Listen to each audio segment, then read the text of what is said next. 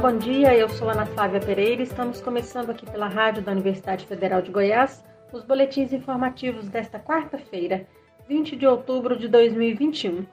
Nossa programação você pode acompanhar nos 870m, pelo site radio.ufg.br, pelo aplicativo MinUFG. Os boletins informativos da Rádio Universitária você encontra disponível também em formato de podcast nas principais plataformas digitais. Ontem, em novo decreto, a Prefeitura de Goiânia reduziu novamente as medidas restritivas impostas para evitar a disseminação da Covid-19. Entre as principais novidades está a liberação para a realização de shows. Caberá à Secretaria de Saúde do município avaliar cada pedido de show. O novo decreto da Prefeitura também aumenta para 2 mil pessoas a lotação máxima em eventos realizados em locais fechados e para 3 mil nos espaços abertos. A medida também tem como condição que essa ocupação máxima não ultrapasse 60% da capacidade do ambiente. Também subiu para 60% a capacidade máxima de público em outros lugares em que o limite era de 50%, como shopping centers, galerias, centros comerciais, celebrações religiosas, academias, zoológico e parque Mutirama, cinemas, teatros, circos, entre outros e a realização de competições esportivas com presença de público está liberada, desde que a lotação máxima dos espaços seja de 40% da sua capacidade. Apesar dos relaxamentos, a Prefeitura de Goiânia continua alertando que as pessoas devem evitar aglomerações e tomar todos os cuidados possíveis para evitar a disseminação do coronavírus. Enquanto avançam as iniciativas de flexibilização das regras de enfrentamento ao coronavírus, inclusive com cidades abolindo a obrigatoriedade do uso de máscaras, a Fundação Oswaldo Cruz reforça a necessidade desse equipamento de proteção. Segundo pesquisadores do Observatório Covid-19 da Fiocruz, o sucesso no controle da pandemia, no atual estágio em que o Brasil se encontra, requer, além de elevada cobertura vacinal, a associação de medidas como higienização das mãos, distanciamento social, exigência do uso de máscara e de comprovante de imunização. Para os pesquisadores da Fiocruz, no momento em que apenas cerca de 50% da população está com esquema vacinal completo, é fundamental que o Brasil adote a obrigatoriedade do passaporte vacinal como uma política pública de estímulo à vacinação e proteção coletiva causa de uma nova onda de infecções e mortes por Covid-19 na Rússia, o governo da cidade de Moscou pediu ontem para que os idosos fiquem em casa por quatro meses e que as empresas tenham pelo menos 30% do pessoal trabalhando de casa. As informações divulgadas pela agência de notícias da Reuters anunciam que as novas regras entram em vigor a partir do dia 25 de outubro. O governo russo atribui a nova onda da pandemia de Covid-19 à resistência dos russos à vacinação. Embora tenham sido os primeiros a lançar uma vacina contra a Covid, a Sputnik V, apenas cerca de um terço da população russa, cerca de 31% da população, foi vacinada até o momento. No último sábado, a Rússia registrou pela primeira vez a marca de mil mortes por Covid-19 em um único dia, e os óbitos vêm aumentando.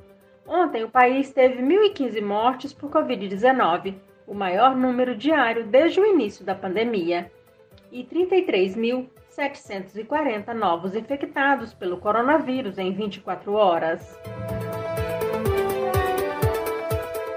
Estudos realizados até agora têm indicado que cães e gatos podem contrair o coronavírus, mas não desenvolvem ou transmitem a Covid-19.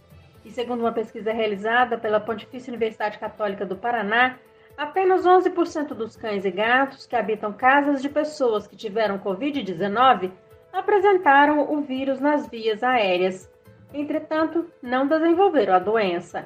Ou seja, quase 90% dos animais, mesmo tendo contato com pessoas positivadas, não tiveram o coronavírus encontrado em suas vias aéreas. E mesmo os animais que apresentaram exames moleculares positivos para a Covid-19 não tiveram sinais clínicos da doença. De acordo com o médico veterinário Marconi Rodrigues de Farias, professor da PUC Paraná e um dos responsáveis pelo estudo, até o momento pode-se afirmar que animais domésticos tem baixo potencial no ciclo epidemiológico da Covid-19. Entretanto, ele faz um alerta de que é importante saber que o coronavírus pode sofrer mutações. Por isso, o trabalho dos pesquisadores da PUC Paraná irá prosseguir, buscando saber se o vírus, em contato com os animais, pode sofrer mutação e, a partir daí, no futuro, passar a infectar também cães e gatos domésticos. Em uma nova etapa da pesquisa, a avaliação será para saber se o cão e o gato têm anticorpos contra o coronavírus. Os dados deverão ser concluídos entre novembro e dezembro deste ano.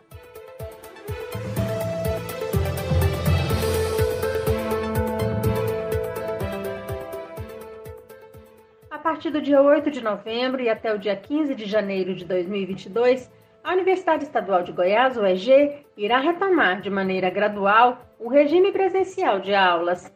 Segundo resolução publicada pela instituição, após esse período, as atividades acadêmicas deverão ser ministradas presencialmente, respeitados os protocolos de biossegurança. O documento prevê ainda que estudantes que pertencem ao grupo de risco para a Covid-19 terão assegurado o acompanhamento domiciliar das atividades mas para isso deverão apresentar requerimento ao coordenador setorial do curso a que se aplique, acompanhado de documentos comprobatórios. As atividades acadêmicas presenciais estão suspensas na UEG desde março do ano passado. E por falar em retorno de atividades presenciais, segundo estudo do Instituto Brasileiro de Economia da Fundação Getúlio Vargas, menos de um em cada cinco trabalhadores brasileiros têm condições para trabalhar de casa no regime de home office. Ou seja, o potencial do trabalho remoto no Brasil é de 17,8% dos ocupados, bem abaixo do verificado em países desenvolvidos.